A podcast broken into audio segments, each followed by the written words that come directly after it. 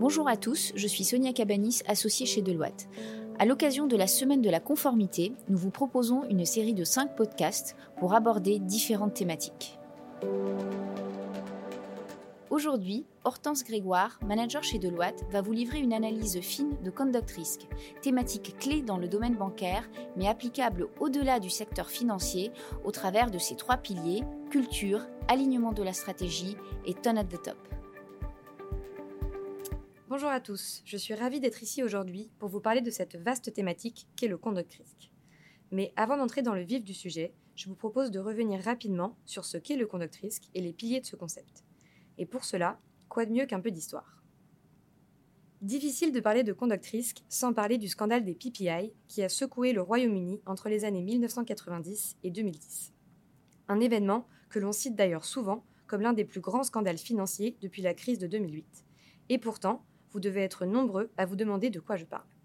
Ce scandale des PPI, soit les Payment Protection Insurance, a commencé dans les années 90, quand plusieurs banques commencent à vendre des assurances crédit trompeuses en même temps que des produits bancaires classiques, comme des prêts ou des cartes de paiement. Ces assurances étaient destinées à soutenir les emprunteurs qui se retrouvaient dans l'incapacité de rembourser un prêt ou de faire face aux échéances, à cause par exemple de la perte d'un emploi, d'un accident ou d'une maladie. Mais après une phase de souscription massive, il est apparu que certaines de ces assurances avaient été vendues sans que les clients en soient informés et que ces couvertures ne fonctionnaient pas toujours comme prévu lorsque les souscripteurs en avaient besoin. Les clients floués ont commencé à réclamer réparation.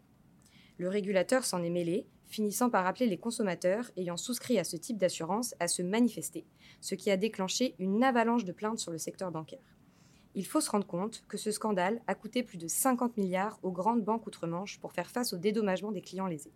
Ce scandale des PPI, mais d'autres également ailleurs en Europe et dans le monde, ont permis de mettre en lumière les impacts d'un mauvais comportement généralisé de certains acteurs financiers sur la stabilité des marchés, mais aussi et surtout sur la confiance des consommateurs. C'est dans ce contexte que les autorités de régulation européennes et nationales ont défini la notion de conduct risk. Le conduct risque est donc un risque de comportement inapproprié ou risque lié à la conduite des affaires, engendrant un préjudice client. Cette notion est donc étroitement liée avec les principes de protection de la clientèle et est particulièrement présente et regardée dans le secteur financier. Tous sont concernés, les banques, les asset managers, mais aussi les assureurs, vie comme non-vie. Au cœur de ce concept, on retrouve souvent trois piliers. Tout d'abord, la culture risque. On parle de culture risque lorsque la compréhension et l'attitude des employés envers les risques vont les aider à systématiquement prendre des décisions fondées sur ces derniers. Cela va permettre d'assurer des comportements et un état d'esprit qui reflètent les objectifs et les valeurs de l'entreprise. Cela permet notamment également d'embarquer les organisations afin que chacun s'approprie, au-delà des réglementations, les comportements et les réflexes à adopter vis-à-vis de son métier, mais aussi de ses interactions avec son écosystème de tiers qui tend, qui plus est, à se densifier. Le deuxième pilier est lié à l'alignement entre la stratégie commerciale, la culture et les valeurs de l'entreprise. L'idée ici est simple. Il suffit d'être cohérent entre les messages communiqués aux clients et les engagements réels des entreprises. Le dernier pilier que l'on cite souvent est le tone from the top, soit l'implication du top management dans le déploiement, la promotion et le renforcement de la culture client afin de s'assurer que les attitudes partagées au sein de l'entreprise placent le client et sa satisfaction comme une vraie priorité. Ces piliers sont fondamentaux lorsque l'on veut mettre en place et déployer un programme en lien avec la protection de la clientèle et le conduct risque. Et c'est quelque chose qui est de plus en plus attendu par les régulateurs. Parce qu'en effet, je parle de concept depuis le début de ce podcast, mais on est un peu plus avancé que cela, puisque les régulateurs se sont clairement saisis du sujet. Les acteurs du secteur financier font face d'ailleurs à un contexte réglementaire mouvant et à une nouvelle approche de supervision. Je parle de nouvelle approche de supervision puisque l'on passe aujourd'hui d'une logique de supervision juridique d'application des textes à une logique beaucoup plus économique, où les régulateurs vont se pencher sur le partage de la valeur et la rentabilité des produits pour le client. On voit avec cette nouvelle approche que le cadre réglementaire se densifie. Au niveau européen, avec la RIS, qui a fait une entrée en scène remarquée en mai dernier, et j'y reviendrai, mais aussi au niveau national, avec par exemple la loi industrie verte ou Husson-Montgolfier. Il est important de noter que toutes ces réglementations ont principalement en commun une volonté forte de renforcer la transparence et la compréhension des produits, notamment sur les frais et les coûts payés par les clients. Tout ça suscite, comme vous l'avez compris, un intérêt grandissant des autorités de contrôle et de supervision.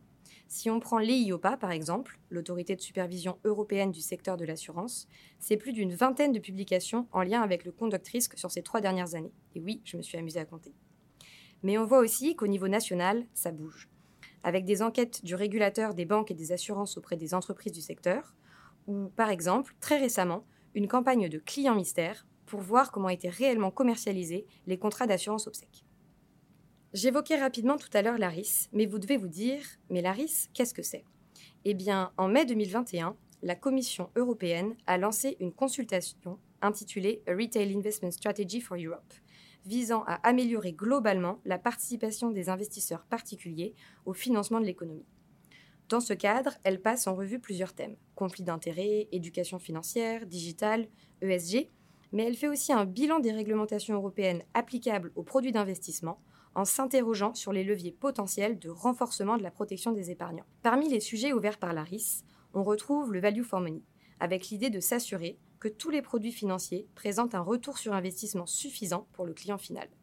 Le commissionnement des distributeurs de produits d'épargne a d'ailleurs beaucoup focalisé les débats des deux dernières années, puisque les régulateurs considèrent que ces commissions engendreraient une augmentation significative du coût payé par les clients et créeraient un conflit d'intérêts structurel les vendeurs étant incités à proposer à leurs clients les produits qui leur assurent les rémunérations les plus élevées.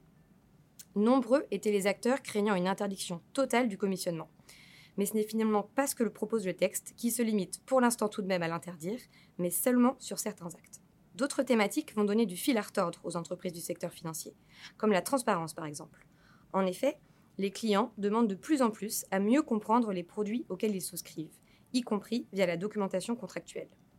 Cela va demander aux entreprises de revoir tous les documents existants autour des produits pour les rendre plus pédagogiques et assurer une compréhension optimale des clients, même novices en matière de risque financier. Enfin, des sujets autour des pratiques publicitaires ou de la formation des forces de vente sont aussi intégrés à cette proposition de texte afin toujours de s'assurer du meilleur résultat possible pour les épargnants.